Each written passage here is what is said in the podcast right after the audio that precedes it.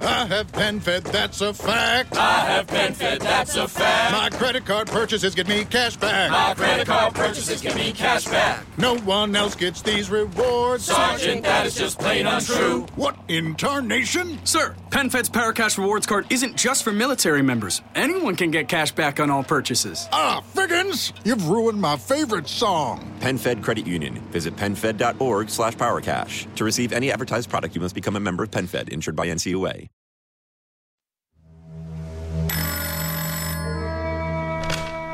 Anticorrupción, dígame. Hola, buenos días. Eh, llamo de a vivir. Quería saber cómo va la negociación con Ya le Bárcenas. he dicho a compañeros suyos que esto va para largo. ¿Pero por qué va para largo? Pues hombre, porque Bárcenas, a cambio de que le aligeremos la condena a la mujer, Sí.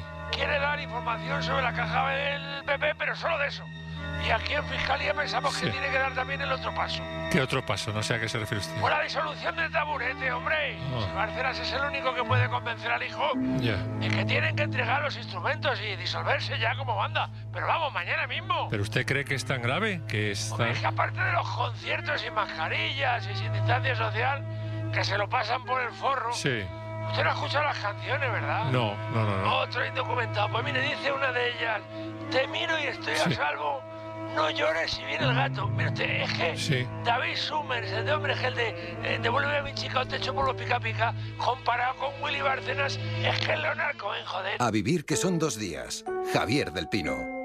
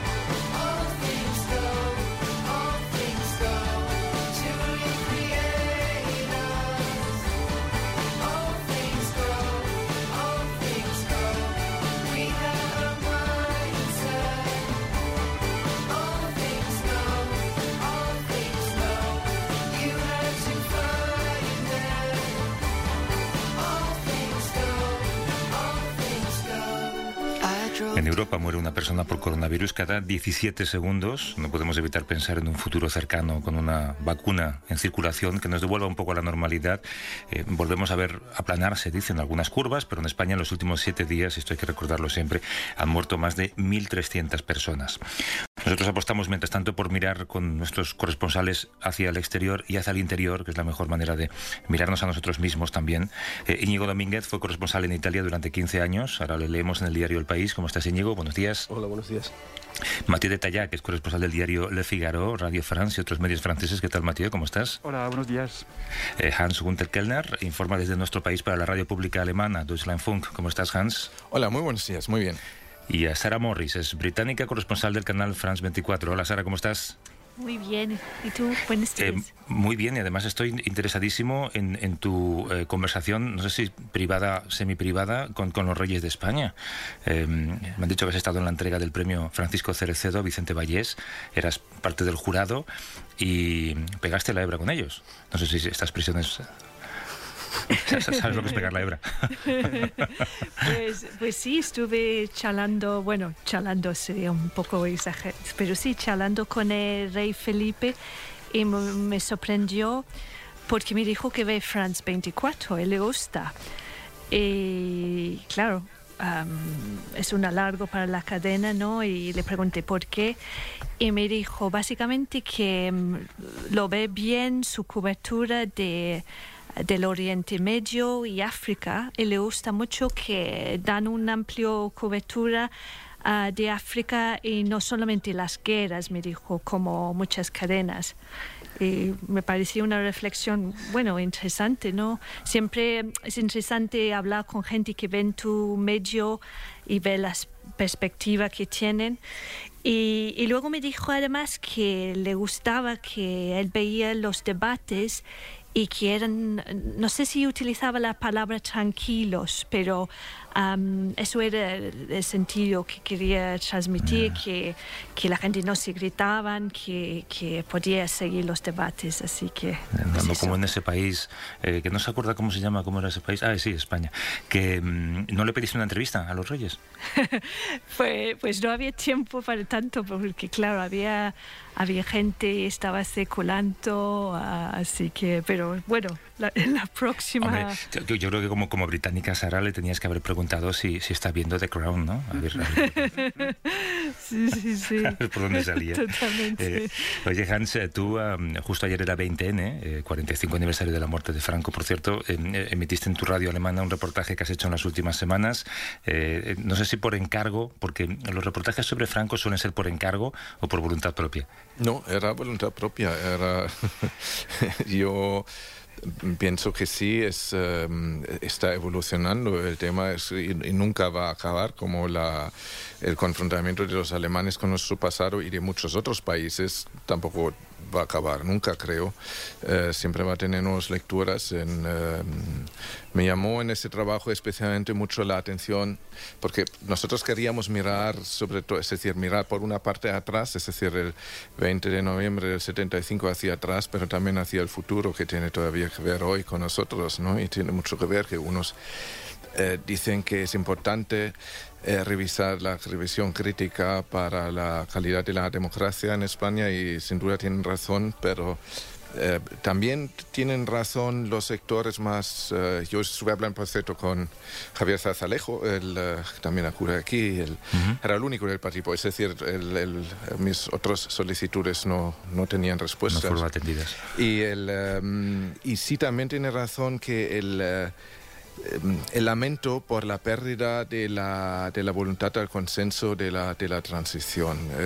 Se, se, y, me llamó, a la vez me llamó la atención que también ellos, es decir, todas las fundaciones políticas y grupos activistas organizan mesas de debate sobre esas cuestiones, pero siempre hablan entre ellos. Es decir, en España habla muy poco la gente de diferentes opiniones entre ellos, sino más bien gente que opinan diferentes, pero en matices, pero, pero gente que realmente que piensen diferente no se hablan. El, eh, y las redes sociales o Internet ha reforzado esa tendencia, ¿no? que todos nos movemos en nuestra burbuja y esto para la calidad de la democracia desde luego es nefasta, me parece. Mm. Oye, hablando de calidad, yo, claro, yo estoy en Washington todavía y me acaba de mandar Antonio una foto. Te has traído el aparato, ¿no, Hans? ¿Se lo has puesto encima de la mesa? Sí, está el, el, el medidor de CO2, sí, porque somos uh, seis en el estudio y está ahora en 536. 500, esto es bueno, es malo. Somos cinco en el estudio, disculpa. 535 no está mal eh, para, para un interior. Es un, ha subido ahora un poco, pero está bien. ha subido ahora un poco. A lo mejor lo que hay que hacer es no, no pronunciar muchas veces la palabra Pfizer, que suena mu suelta muchos aerosoles, dicen. Sí. Eh, hay, hay, una historia, Matías, muy interesante que leí en el New York Times y uh, eh, también es sorprendente, ¿no? De, de cómo un, alguien como Macron puede llamar a un periodista para quejarse de algo que hace en su periódico, directamente a ese periodista. ¿no?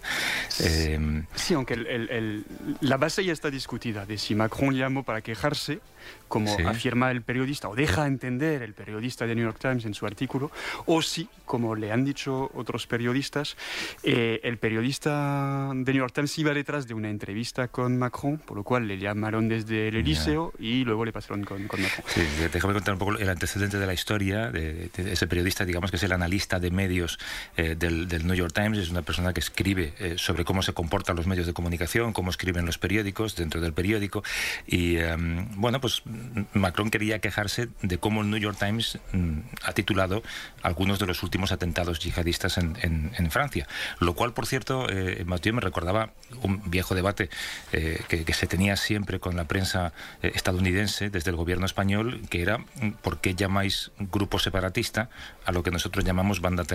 Que nos pasaba siempre con ETA, ¿no? Y de hecho, eh, cuando venía un político español siempre se reunía con el consejo editorial del Washington Post y del New York Times para intentarles convencer de que aquello no era un grupo separatista, sino una banda terrorista. Este es un caso relativamente parecido, ¿no? Es intentar explicar el país. Sí, eh, a ver, no sé si es parecido o no, pero mm, por ejemplo un título que, como bien dice el periodista, no se quedó eh, siempre, sino se, que se actualizó, pero el título que, mm, el primer título del atentado, el último atentado en Francia contra ese profesor, fue eh, la policía francesa dispara y mata a un hombre después de un ataque con, su, con cuchillo mortal o mortífero en la calle. O sea, es un pésimo titular, es un pésimo titular. Claro. Efectivamente, sí. Y, y, y dentro, eh, pues eh, eso, para describir un atentado terrorista o yihadista, o como se quiera llamar, un atentado en todo caso, en que matan a un profesor eh, por eh, enseñar las caricaturas de, de Mahoma. No sé, a mí, yo, yo ironicé un poco, no sé si, si está bien ironizar en esos contextos, pero digo, es como si ponemos dos pilotos mueren tras una doble colisión fatal en sendos edificios emblemáticos de Nueva York, ¿no? Mm. En, en, en, el 11S, ¿no?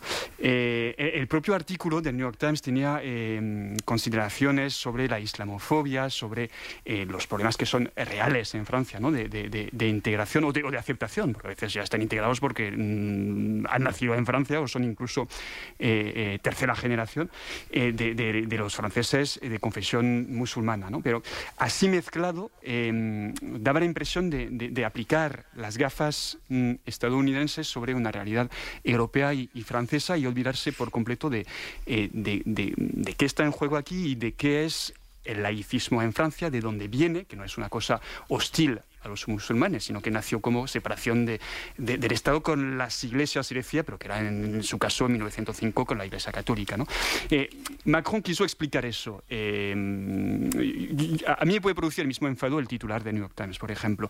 Lo que creo que es muy torpe es, son las formas que ha usado Macron, porque llamar a un periodista para explicarle tu país, siendo tú el presidente de ese país, y decirle, como lo ha dicho, si hay algo que, si hay algo que no entendéis de Francia, yo lo que os pido es que me llaméis, como si fuera su colega o su profesor de yo cultura general. Le, le, llamamos, le llamamos ahora en directo, a ver. a ver si funciona, ¿no? Parece, parece poco como, como espuma, ¿no? sí, de, joder, de todas maneras, no, no, sé, también en estas cosas, el, el, el, periodista, ¿por qué tiene que contar esto? Todos nos llaman, nos ponen la cabeza como un bombo y tienes mucha Ahí hay un poco de ego, a lo mejor. No, sí. pues, pues, es esta cosa de darse importancia, ¿no? De, de, de también para hacer fans como que, fijaos lo, que soy un paladín de la defensa de la libertad, que he discutido con el presidente de Francia, que a mí sí. me llama y yo le... No, pero no es verdad, pues, porque es una, es una, autocrítica, es una crítica a tu propio periódico. Yo creo que está bien hacer esa reflexión, ¿no? De hecho, el New York Times cambió el titular, eh, eh, Mathieu, por otro que yo creo que era mucho más válido, ¿no? Sí, pero puedes hacer eso... Un hombre decapita sí. en la calle a un sí. profesor y luego se ha batido a tiros por la policía. Sí, sí, pero yo, bueno, yo creo que es, es torpe mm, por parte del presidente francés y, y, y mm, porque te vas a esperar que, bueno, pues se puede, se puede lamentar, como lo hace Íñigo, que, que, que, tengamos esa urgencia en contar. Me ha llamado el presidente, mira que soy muy guay y, y me he No, pero esa cosa de. de pero es, es previsible. transparencia fuera aquí. No, no, sé, eso es transparencia. Decir que te llamado el presidente discutido. Nos pasamos todo discutiendo con gente, ¿no? Yo no, no, no, no lo Yo sé. creo que hay algo de ego, probablemente, en el periodista, de, de, decir, uy, me ha llamado el presidente de Francia para discutir mi artículo. algo así, sí, puede ser, sí. Pero pero se puede prever. Tú eres el presidente, si llamas a un periodista eh, de, de, del, puede ser el diario de mayor prestigio internacional, hombre, eh, a lo mejor esa conversación no se va a quedar ahí. Y mm, a mí no me ha parecido muy... Creo que hay otras formas de, de sí. explicar un país que sea el propio presidente que, que, tenga, y además casa con todos los mm, prejuicios que existen sobre los franceses, que a veces tendrán algún fundamento, y sobre todo el de la arrogancia, ¿no? De estos americanos no tienen ni idea de qué es este país y se lo vamos a explicar, ¿no? Bueno, pero en todas veces, ¿cuántas veces seguramente habrá habido solicitudes de corresponsales de entrevistar a, al, al, presidente francés, ¿no? El, um, bueno, y, él, perdona, el, el, el sí. periodista del New York Times en el artículo dice, mm. eh, bien haría eh, Macron en conceder una entrevista a nuestro corresponsal en pues, París, que se la ha pedido 40 veces. Sí, pues a, a eso me refiero. Y, y, el New York Times seguramente tiene buenos, buenos uh, posibilidades que en algún momento se, se lo conceda, ¿no? Pero es que me parece ya flipante el, uh, que, es decir, que se rechazan constantemente solicitudes de información uh, por, por, parte de la administración pública. El, uh, el, bueno, se podrían contar muchas anécdotas sobre eso, pero el, que se rechacen esas peticiones, pero luego cuando escribes, luego se quejan sobre lo que escribes. Y además es que forma parte del trabajo del corresponsal también de poner en contexto eh, sus informaciones desde su punto de vista. Es que el trabajo del corresponsal es mucho más personal y eh, de opinión también, siempre un poco, aunque se intente que no, que el trabajo de un informador nacional. El, em, y, está, hay informaciones que se han publicado en Alemania sobre España en las que a veces pensaba que yo vivo, no vivo en este país, pero es decir, con el que, en el que vive mi compañero. El, em, y luego hablamos de esto y mm, por qué has escrito esto así, por qué lo ves así y no sé qué. Pero esto es, forma parte de Yo la- estoy de acuerdo, pero añadiría otra parte. Es decir, creo que el corresponsal efectivamente debe eh, em, contar la realidad, en nuestro caso de España, tú a Alemania, yo a Francia, Mm. eh, tomando en cuenta eh, eh, cómo razonamos en Francia, cómo razonan en, en Alemania, pero la otra parte también es eh, eh, eh, explicar lo que es España. Y, y en el caso de New York Times, explicar lo que es Francia, qué es el laicismo y por qué la integración de, eh, o la convivencia de gente de religiones distintas Mm. se hace de forma muy distinta en Europa y particularmente en Francia. ¿Por qué rechazamos eh, eh, hacer Sí. estadísticas sobre etnia, sobre religión? ¿Por qué consideramos que no hay que preguntar a la gente cuál es su religión y se le hace francés sin preguntárselo? Esas cosas creo que mm, también son la segunda parte que hay que hacer y me parece eh, legítima legítimo el, el- el reproche. Creo que no se lo debe hacer Macron, que se lo debe hacer otra gente. Yo, yo no sé, Mathieu, si ah, yo tengo cierta parte de mí um, admira a Macron por haber abierto un debate que seguramente estaba en las redes y estaba en la sociedad francesa, ¿no? Hay cierta um, frustración en Francia y en otros países también ah, con quizás cómo um, les dan un trato distinto la prensa anglófono, como o en inglés, como lo llamaría Hmm. yo, ¿no? Y yo, claro, yo he escrito para la prensa eh, inglesa y, sí, ah, lo que sí diría es que mm, hay muchos redactores que tienen quizás una actitud un poco infantil de vez en cuando, ¿no? Yo cuando, incluso cuando empecé a trabajar en la prensa regional en, en Gran Bretaña, lo que no me gustaba era la cultura que era también un poco machista. Eh, Era un poco como que ah, todo era una broma, ¿no? Da igual lo que pasaba a la gente, am, siempre tenía la reflexión de, mm, de un redactor. Es una magnífica historia, Sara. Escríbame eso, ¿no? Sí, como las películas. no, era un poco, y yo pensé, es que no tienen, no sé, no tienen un poquito de compasión para la gente. Algo mal ha, pasado y, eso era siempre la, la frase que salía. Y quizás el lado bueno es que la prensa en inglés, ¿no? Ah, por el propio inglés, tiene que ser sencillo, no, no se esconde atrás de pasivos, am, no las, las reglas de Jojo, no, todo tiene que ser activo, palabras sencillas que se entiende por todo el mundo, pero de vez en cuando eso acaba en, en- en cierta mm, no eh, trato infantil eh, por mi gusto de vez en cuando, ¿no? Y entonces estos títulos y, y, y la no sé había am, títulos porque Francia provoca ira entre los musulmanes y, y cosas así. Un profesor había dado una clase muy sensible y muy explicando, diciendo que iba a enseñar imágenes de la profeta que iban quizás a ofender a algunos alumnos y si querían salir de la clase podían y, y- y luego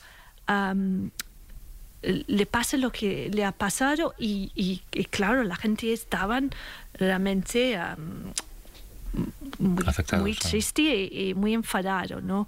Y, y entonces yo creo que sí, a unos periodistas, no, no digo que no deberían escribir o opinar ah, sobre la política francesa am, y, y lo- el discurso de, de Macron, pero no pueden ofenderse si el propio Macron se defiende siendo una persona ah, que le viene en inglés y, es capaz de defenderse, ¿no? Había, por ejemplo, un artículo en The Financial Times que, ah, um, hablando del discurso de Macron, decía separatismo islámico Y lo que había dicho Macron era separatismo islamista. Entonces, no habían citado bien a Macron cuando, cuando querían criticar a su política, ¿no? Ma- Matías, hay, hay- hay una cosa, es que tenemos que avanzar porque tenemos además a un invitado esperando ahí con vosotros. Hay una cosa que sí que quería eh, introducir y hablar rápidamente contigo, porque claro, todo este debate sobre eh, dirigentes que llaman a periodistas o, o dirigentes que no se ponen a la llamada de periodistas. Nos tienes que contar lo tuyo con Isabel Díaz Ayuso. Bueno, pues eh, a ver, a, a veces quieres hacer una entrevista y no, y, y no se quieren poner enfrente de ti y otras veces estás pensando en hacer la entrevista y te llaman antes. Y en este caso fue el caso de la presidenta de, de la Comunidad de Madrid, que, que su, su, su- su gobierno, me, me- su gabinete me llamó para proponerme una entrevista con ella. Eh, yo, yo le contesté a, a mi interlocutor y dije, pues mira, pues justo si no me llamabas tú, a las pocas semanas te iba a llamar porque creo que es eh, un- una persona política que está en la actualidad, ¿no? Eh, eh, pero me llamó la atención porque eh, yo creo que mm, solo me ha pasado mm, una propuesta desde un gobierno autonómico con, con el presidente autonómico, solo me pasó con los catalanes y ahora con la presidenta de, eh, de la Comunidad de Madrid, por lo cual hay mm, visiblemente, porque no es el primer periódico internacional que, que, que la entrevista, el Figaro no es el primero, entonces hay, hay una intención de, de abrirse a la prensa internacional. A veces, en el caso catalán, es independentista catalán, e- esa fue una estrategia para para que se hablara de lo que dijeran pasando por la prensa internacional, luego sabían que iba a haber repercusiones en la prensa nacional. Así que a ver si, si, funciona, si funciona esta vez. Tuve una hora con ella, o 50 minutos, y bueno, fue generosa con su tiempo y, y creo que la entrevista Matías, ha sido interesante. danos algo con lo que trabajar. Te, te- te puedo dar preguntas si quieres. Si la respuesta es así, me invitas otra vez el próximo sábado.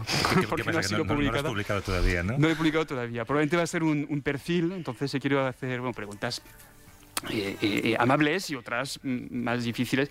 Le he preguntado una cosa técnica, como, como eh, la, la base de la política sanitaria de Madrid son las zonas básicas de salud. Le he preguntado en qué zona básica de salud nos encontrábamos, en la Puerta del Sol, en la sede de su gobierno. No te digo la, la respuesta, ya te la diré la semana que viene. Ah, vale, vale, ya hay un cliffhanger. Pero bueno, Mateo, ¿se publica como entrevista o dices como perfil? Se, se va a publicar como mm, entrevista indirecta. O sea, Ah, se citará a la presidenta y, y se Ya. complementará con Y- otras cosas. Que, que- que, por cierto, Hans, en, en Alemania hay un tribunal que ha dictado que Merkel eh, debe, eh, está obligada a hacer transparentes los briefings que mantiene con periodistas. Eh, cuándo Sí. los tiene, con quién está, sobre qué temas hablan. No sé si la, transcripción íntegra, pero por lo menos saber con quién se reúne, ¿no? Sí, el, eh, había un periodista concreto que llevó esto al, no sé cómo sería aquí, el tribunal de... em, ¿Qué tribunal sería en España quien lo haría eso? No sería un tribunal penal, sino un... ¿Un tribunal civil? Civil, ok. Bueno, se- se- lo llevo a tribunales este tema porque eh, por, por los briefings de Merkel, porque él no estaba ahí y, él, eh, y quería saber con quién y de qué hablaron y, y, y cuándo. El, em, y sí, el debate es, eh, claro, eh, luego otros compañeros decían, bueno, si todo es completamente transparente, entonces perdemos la transparencia. El- y esto lo he vivido yo en el círculo de corresponsales también, que yo, siendo de radio, siempre quise que la gente hable, pues que podamos grabar las, los encuentros para tener audios después y, el, poder trabajar con ellos. Pero sí- sí es cierto que una persona que sabe que se grabe todo de un encuentro y todo puede ser publicado y, y todo al final va a ser, y además es que con la tendencia que tenemos los periodistas, que todo va a ser un tweet o un titular, entonces la gente deja de hablar eh, o solamente hablan ya declaraciones preparadas por sus asesores de comunicación. Em, entonces, es, esto es un poco, eso sí es un problema. Lo que pasa es que, fíjate, en, en la tele alemana ahora mismo se puede ver un- una película de ficción, pero basado en, cosas reales. Había un señor que quería hacer un doctorado sobre la influencia de la industria de automóviles sobre la, la legislación medioambiental en Alemania y quería los, las reuniones, saber con quién se ha reunido Merkel en los últimos, pero ya como lleva tantos años eh, de canciller, desde los años eh, 2000, ¿no? Y el, eh, y el tribunal dijo que sí, que se le tiene que facilitar esta información. Y la- lo que sabemos sobre la influencia que ha tenido la industria de automóviles sobre la, la- la contaminación de los motores en, eh, en la política europea ha sido enorme. Es decir, sea el gobierno, primero la industria presionó al gobierno alemán, el gobierno alemán luego presionó a la Comisión Europea, em, entre otras cosas, porque los coches alemanes no estaban tan preparados para determinadas cosas técnicas que los coches franceses, por cierto, y se, se, se temía perder ahí una posición de mercado. Y sobre ello Em, se vio ayer, bueno, nosotros lo vimos ayer, se puede ver en streaming eh, en, la, en la primera alemana, eh, una película que se llama em, Ecocidio, em, que, que, bueno, que pone esto como si Merkel estuviera en un tribunal eh, acusado de haber causado o haber aportado, haber participado en el cambio climático y sus consecuencias. Todo esto gracias a una palabra que es transparencia. Sí. bueno, está sentado con vosotros en, en la mesa del estudio con una acumulación de CO2 de ¿cuántos fans? 558, está, Mm, estable, subiendo, está bien. No, no, subiendo. está bien. Eh, alguien a quien, eh, eh, por lo que me han contado, cuando, cuando Matías te has, te has, eh, encontrado con él, le has dicho gracias por existir. Eh, no sé si es porque te hace más fácil el trabajo o, o te lo Sí, complica sí, más. Sí, No, no porque sé muy nos hace, nos hace entender cosas que son complicadas de entender y, y- y casi sentirnos más inteligentes. Así que es de agradecer. Es, eh, Kiko Llaneras, analista de datos del país. ¿Cómo estás, Kiko? Buenos días. Hola, ¿qué tal? Muy buenos días, encantado, encantado de estar con vosotros. Y bienvenido. Eh, la de gente que te preguntará un número, ¿no? Cuando te da, cuando te saluda. Hola, Kiko. ¿Cómo, no sé, cómo va la curva en Asturias? O la Sí. quiniela, ¿no? Que tengo que... Suelo tener un, un tema, ¿no? De quién va a ganar las elecciones, eh, sí. qué va a pasar la- con la curva. Voy cambiando un poco de, de dominio, pero, pero sí suelo tener. La gente a veces me pregunta esperando que tenga el número de cabeza y a veces eh, hay defraudo. Es, es verdad, Íñigo, que Kiko, eh, antes de que todo esto empezara, y, y por todo esto ya sabe la gente a lo que me refiero, eh, él, él ya daba la turra con ello, diciendo, esto, esto va a llegar. Bueno, yo tengo que reconocer que la primera persona que vi preocupada por el, por el virus y que estaba ya súper pendiente, leyendo todo, haciendo cálculos de incidencia, de, eh, fue Kiko, que bueno, iba, en el periódico íbamos a comer, pero en- ya en enero, febrero. Y estaba súper pendiente. Todos nos reíamos diciendo, bueno, no sé, como una cosa, una fricada suya, ¿no? De que simplemente le gustaba el tema y porque le gusta mucho la ciencia ficción y tal pero él estaba realmente interesadísimo y a nosotros simplemente nos parecía una locura suya, pero mira, o sea, sé, eh, fue la primera persona sí, que yo vi preocupada con esto. Eh, ¿Sabremos algún día, eh, Kiko, a ciencia cierta, eh, sin estimaciones, eh, sin imaginación, cuántos muertos por coronavirus ha habido en España desde marzo? Lo sabremos, con precisión no lo sabremos nunca, pero lo sabremos mejor que ahora. O sea, hay básicamente un- una, una pieza ¿no? de, de evidencia que nos falta y que llegará, que es ah, todas las muertes que se certifican, ¿no? que los registros civiles van certificando, porque los registros civiles es una de esas eh, instituciones ancestrales que no ha parado de hacer su trabajo, de cada vez que hay una defunción, tomar nota de todo, ah, incluye la causa de muerte. Pero ese, ese dato de cada defunción que se ha registrado excepcional este año, ahora sabemos que hay 60 70 mil muertes excepcionales este año, pero no sabemos todavía la causa de muerte que apuntó ahí un, un médico. Pero ese dato lo, lo conoceremos. El, el Instituto Nacional de Estadística lo lo publica con un cierto retraso porque hay un proceso de, de depuración, bueno, por- porque es un mecanismo que está ahí puesto. Es posible que antes de final de año tengamos alguna información sobre esto y seguro la tendremos en los próximos años. Por lo tanto, sí tendremos una imagen eh, mejor que hoy de cuántas eh, defunciones son, cuántas son probablemente coronavirus, cuántas se deben quizás a otras patologías que, que- que- que crecieron eh, por los meses de, de- del sistema sanitario. Entonces, sí, nunca sabremos el número exacto, pero, pero la pregunta tendrá una respuesta. Esa tendrá una respuesta. Siempre, siempre presumimos eh, en España, yo lo recuerdo siempre, eh, eh, cuando nos comparamos con Estados Unidos en materia electoral, por ejemplo, lo bien que contamos votos en España, lo, bien que afinado está nuestro sistema electoral comparado, por ejemplo, con el de Estados Unidos, que es tan, tan diverso como tantos estados tiene. yo me pregunto si para esto de la pandemia también estamos usando herramientas del siglo XX para una pandemia que es del siglo XXI. Pues sí, yo me temo que sí. Yo creo que una de las, una de las, una de las lecciones que hay que sacar de la, de la crisis es que la- las administraciones en general no, es- no estaban preparadas para, bastantes cosas. Pero una de ellas es que la gestión de información, no sé, esta- este, este conteo ¿no? diario de cuántas defunciones hay, cuántos hospitalizados, eh, si hay una detección, esto no, no ha funcionado. O sea, lo primero que no funciona es la detección temprana. Aquí los, los casos se disparan en febrero muy deprisa, pero el sistema, digamos, que teníamos en marcha para detectar tempranamente una epidemia no funciona. Pero tú, tendrás un, todo un manual eh, lingüístico, digamos, de la pandemia, ¿no? Con todas las expresiones que seguramente cuando tú las escuchas dirás, esto no es así. Eh, doblar la curva, vencer al virus, salvar la Navidad, eh, todo esto con números no se justifica. No, no se, no se, justifica, no se justifica. La gran, la gran, o sea, el, el, gran debate es eh, cómo yo creo que hemos sido demasiado optimistas. O sea, demasiado optimistas desde, desde muy pronto. O sea, tú revisas ahora, cualquiera que revise la hemeroteca de finales de febrero y primeros de marzo, eh, el, optimismo es el gran patrón. Había cierta tranquilidad, había que tener cuidado de no levantar la alarma. Incluso instituciones cuya labor es alarmar. ¿Eh? que si tu, si, tu, trabajo es eh, hacer la detección temprana de una pandemia, ¿no? Tú ves cualquier película, ¿no? Tú te pones, no, te pones tiburón o cualquier película, eh, el científico que es, el científico es esta persona que ningún político le hace caso, pero él dice que viene una catástrofe, ¿no?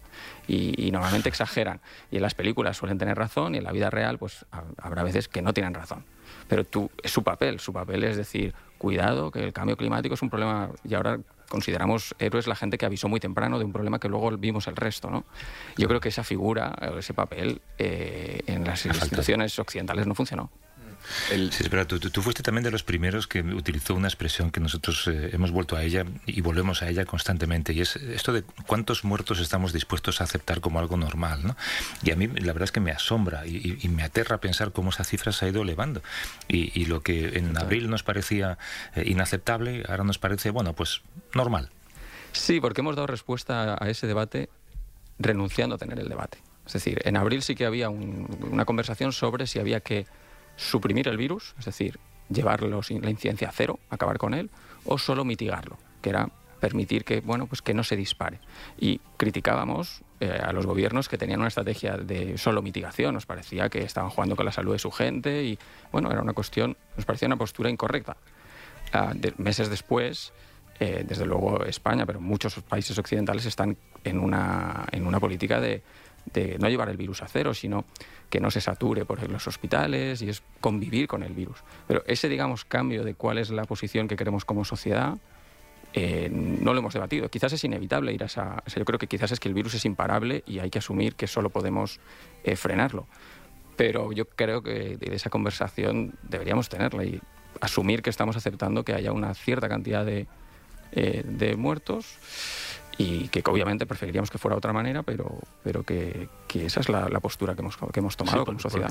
Porque, puede, haber, puede haber un nivel de muertos muy alto sin que las UCIs lleguen a saturarse, que es como el nivel de alarma, que es un falso nivel de alarma, porque en realidad estás aceptando que, bueno, está muriendo mucha gente, pero yo no me acabo de asustar, no sé. Es, tal, cual es, tal cual es así. O sea, nosotros, nuestro semáforo de riesgo, que es una oficial, exige para levantar el sistema de alarma que haya mucha incidencia de virus y se sature el sistema. Si no se satura el sistema, el semáforo no cambia de color. Entonces, y sabemos ya que puede haber muchos muertos sin que los hospitales se saturen. Eh, Aragón, por ejemplo, la comunidad de Aragón, que no ocupa grandes titulares porque casi nunca es la peor de todas. Entonces, si no eres la peor, sales, hablamos menos de ti. Claro, claro. Si eres pero claro, si tú llevas siendo la tercera, cuarta, quinta comunidad con peor situación durante tres, cuatro meses, pues eso va acumulando el número de defunciones. Y Aragón es la comunidad que tiene más muertes en relación a su población, aunque yo creo que mucha gente no es consciente.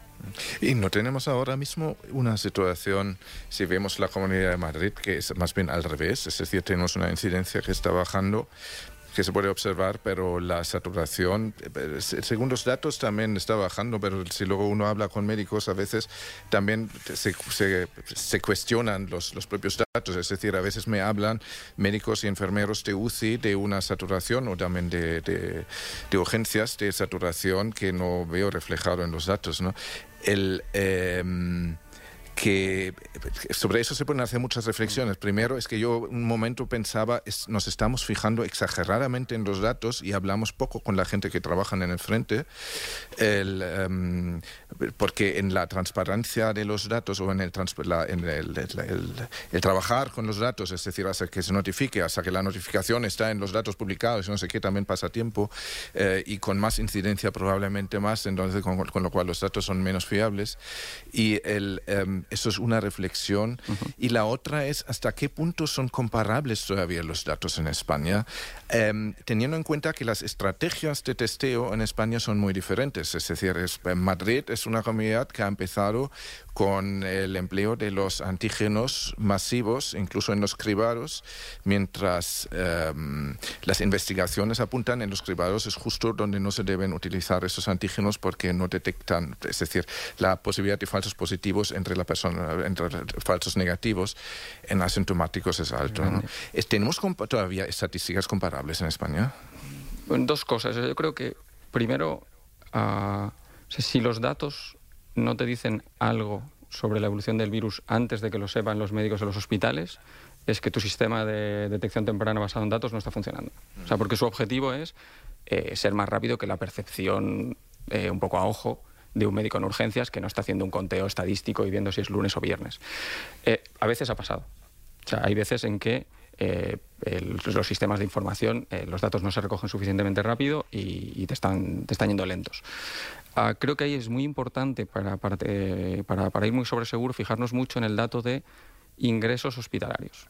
O sea, ese dato que ahora mismo el Ministerio de Sanidad ofrece eh, directamente a los hospitales, yo creo que es la mejor señal que tenemos sobre cuál es la situación de la evolución del virus. Esto es básicamente, en España hay unos pocos cientos de hospitales, o sea, no es una cosa inmanejable, que dicen cada noche cuánta gente tienen durmiendo allí que ingresó como paciente COVID. Y ese dato el Ministerio lo notifica al día siguiente y es súper sólido. Entonces, ese es el mejor, el mejor dato que, que, sigo yo. Y ahí sí que se ve el, el, ritmo, digamos, al que llegan los casos al hospital, te dice el ritmo del hospital. Es verdad que a veces la ocupación, es decir, no cuánta gente llega al hospital, sino cuánta gente hay en el hospital, se mueve más despacio. Pero eso es razonable y es no tanto porque el virus no esté bajando, sino porque la enfermedad tiene un proceso muy largo. Entonces, aunque la gente aunque mañana dejase de llegar pacientes de COVID al hospital, seguirían ocupados bastantes semanas, porque la gente tarda mucho en, salir de ahí.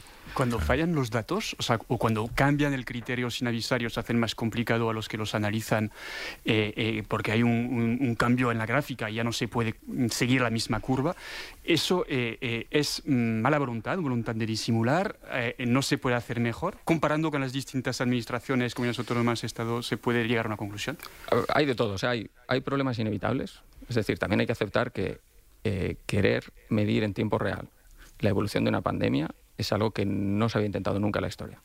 O sea, estamos intentando una cosa que es del siglo XXI, saber en tiempo real cuántas infecciones se producen en un país y en medio mundo. O sea, esto es, es muy difícil y eso eh, es, eso, es un reto único. Dicho eso, luego eh, la gestión se puede hacer mejor. Pues los cambios, por ejemplo, de criterio, pues deberían ser los mínimos necesarios para seguir el virus, por ejemplo. Cosas que se podían hacer y no se han hecho.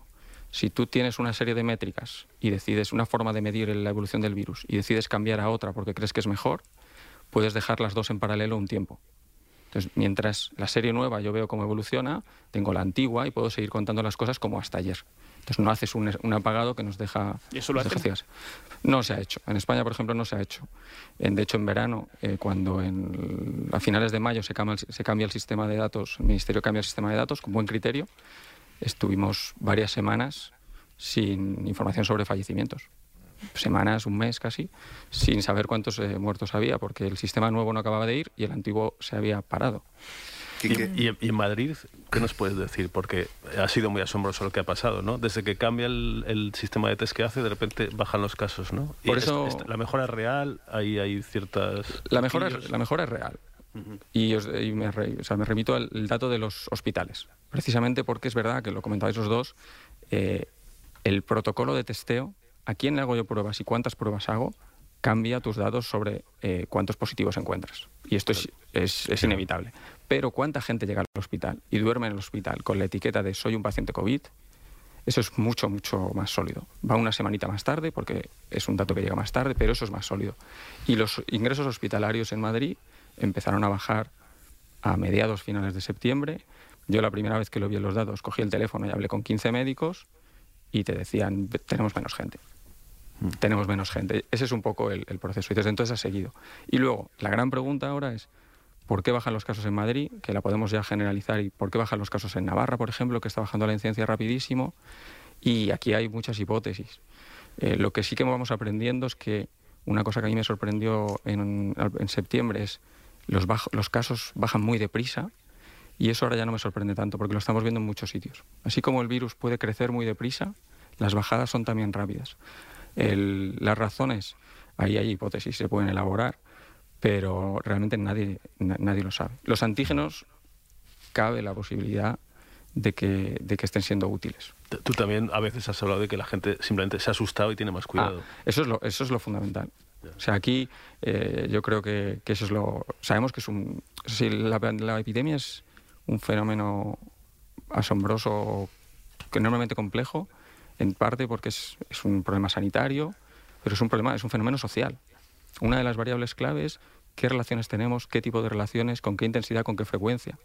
Y eso está claro. Si tú empiezas a sacar en la tele que Vallecas eh, tiene una situación complicada en las primeras semanas de septiembre y, y, y, bombardeas a la gente con ese mensaje de cuidado, hay, hay un peligro, ¿qué esperamos que vaya a hacer la gente? Claro, Antes de que tú confines la ciudad, pues la gente va a tomar, tomar medidas, ser más cauta y esto obviamente incide en la, en la evolución del virus. Y Kiki, um, ¿hay datos que, que, te faltan que tú pedirías a los gobiernos? Porque parece que um, cada país, um, aunque hay similitudes, ¿no? Uh, están intentando hacer, recoger sus datos de forma distinta.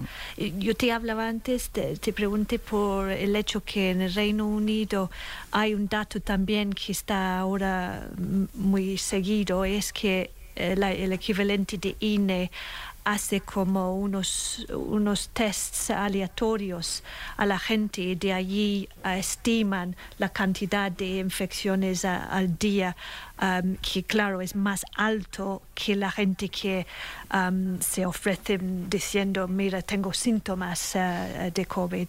no sé si hay cosas que tú Ahí, cambiarías. Creo que eso es uno de los datos interesantes. O sea, básicamente lo que hacen es un cribado que quiere ser una encuesta.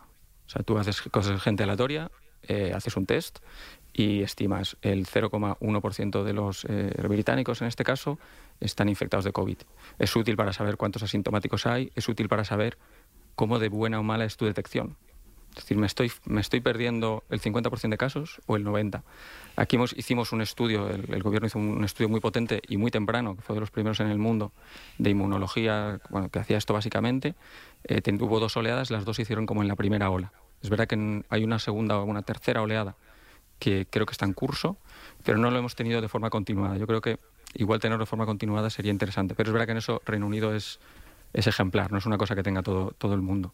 Y luego el otro dato que yo creo que ha faltado mucho, y este sí, digamos, me enfada que no lo tengamos, porque el Ministerio lo tiene, solo que no se publica, son los datos de incidencia ¿no? que comentamos todos los días a nivel municipal.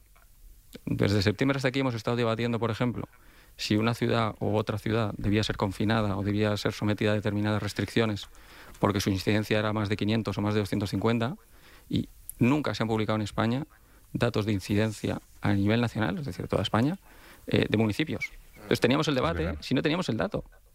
Es verdad. Eh, oye, no, no, hemos hablado, porque no sé si tu formación es periodística o, o más bien de, de ingeniería. Uh, yo soy ingeniero, ingeniero, ingeniero de formación y, y luego además he tenido este viaje un poco raro de eh, pues bueno, acabé la carrera y dediqué pues, 10 años a, a investigación. Hice mi sí. tesis doctoral y era profesor mi, universitario. Mi, mi, pregunta, yo creo que la de todos, eh, un poco sobre tu metodología de trabajo, digamos, es eh, ¿cuántas pestañas tienes abiertas en tu navegador habitualmente? Pues soy muy tiquismiquis con lo de las pestañas, la verdad. Entonces... es una locura. Yo cada vez que lo veo por encima del hombro es pasa ahí corriendo. Yo me imagino como un analista de Wall Street, ¿no? Así me imagino aquí. Kiko. Sí, pero cierro todo. Yo tengo, de hecho, no, tolero muy mal ver a la gente que tiene muchas pestañas abiertas. Siempre, si te tengo alrededor, te veo el orden, ¿cómo tienes esto así? ¿Qué hay de malo en tener muchas pestañas abiertas? Pues y es este, como tenerlas en la cabeza. En este país en el que, en el que eh, bueno, pues ya mm, un poco opinar sobre la labor de Fernando Simón se está convirtiendo en un deporte nacional, ¿no? Al principio no se podía hacer, eh, era anatema, pero ahora ya eh, parece que si no lo haces no estás en ningún sitio. A mí me gustaría que valorases también tú un poco cuál es, o, o cómo está siendo la política de comunicación de, de, del gobierno. Yo creo que ha pecado, lo comentaba un poco antes, yo creo que ha, que ha pecado de optimismo. O sea, yo creo que, que, el, que ha habido los mensajes de optimismo han sido demasiados. Eh, ya no solo en la primera, al principio de la pandemia, que pues que en el fondo es un, pues fue una crisis que cogió por sorpresa a Occidente, pero a mí, digamos, la, la gran crítica que yo creo que se puede hacer es que en julio y agosto, cuando los casos en, en España empiezan a repuntar con claridad, los mensajes siguiesen siendo de gran tranquilidad, en concreto los de Fernando Simón, que tenía el papel de ser portavoz, de, bueno, de comunicar cuál era la situación de una emergencia. eh, seguía siendo, los mensajes seguían siendo de tranquilidad durante todo agosto y gran parte o parte de septiembre. Eh, yo creo que necesitábamos un poco más, como el miedo es tan efectivo, lo comentamos hace dos minutos, o sea, como decirle a la gente que hay que tener cuidado se demuestra como efectivo, yo creo que es algo que teníamos que haber usado más. Sí, y volviendo para cerrar ya con una de esas expresiones que tanto escuchamos, esta de salvar la Navidad. Estoy viendo la portada Hans de Der Spiegel, que sale ahí Angela Merkel también. Eh, dice, lucha por la fiesta. Dice, eh, esto de salvar la Navidad a ti también te, debe de parecer una aberración, supongo. Bueno, claro que es una aberración. lo que pasa es que en el artículo se explica, es decir, eh, para explicarlo brevemente, está Merkel ahí con, la, con una escoba en la mano y es la figura en Alemania, es el ayudante de Papá Noel que viene a castigar a los niños en España el que trae el carbón, ¿no? El, así vemos la, se, dice la mamá Merkel, ¿no? Y, el, em, y sí, es una aberración, sobre todo porque los científicos saben que la Navidad no va a ser como la última y no se puede salvarla. Lo que pasa es que ahí está un poco el, el tema de la comunicación. Eso es comunicación política y eso me parece adecuado. Es justo el problema que tienen. A mí entender Simón, que es científico, pero debe comunicar todo lo que tenga que ver con la pandemia, eh, también la parte política y es decir, y él no es el que, que decide si se cierran ciudades o no, porque eso son decisiones políticas o democráticas, ¿no? Y el, eh, con la Navidad pasa un poco lo mismo, la gente necesita una perspectiva para la que para que cumplan ahora las medidas duras que se van a Sí, sí, pues, pero es lo que decía Kiko, ¿no? Salvar la Navidad es llegar vivo a 2021, a lo mejor lo que hay que hacer es no dar claro. esperanzas. Sí, sí, sí, es cierto, es que justo es la, la, la crítica también, luego si la política levanta expectativas que luego no se pueden cumplir, causa mucha frustración. Se ve mucho en el proceso separatista catalán, ¿no? que te, prometen la independencia y, luego no hay nada y la gente dice, pero ¿qué pasa? Y entonces si ahora dices a la gente, salvamos la Navidad y, em, y, la gente hace planes, estuve hablando en el contexto de, un reportaje, hablando con gente mayor que estaban pensando en volver por fin con sus nietos en Navidades y pienso, yo digo, oye, tú ten cuidado porque es que en Navidad vamos a tener pandemia todavía y la gente piensa, pues salvar Navidad es esto de por fin reunirse con los nietos. Y yo creo que ahí hay que hacer un llamamiento que la gente que esté, que tenga cuidado. Navidad por Zoom. Eh, Kiko Llaneras, analista de datos del país, te seguiremos leyendo y, seguiremos entendiendo más cosas gracias a lo que tú cuentas. Así que gracias por venir y aquí tienes eh, unos amigos cuando quieras. Gracias, ha sido, ha sido de verdad un placer. Hasta luego. Y a Hans Gunther Kellner, Sara Morris, Mathieu de Tayac, eh, hasta la semana que viene, creo. Íñigo, tú quédate dentro de un rato. Hacemos prensa ibérica. Hasta luego. Hasta luego. Hasta luego. A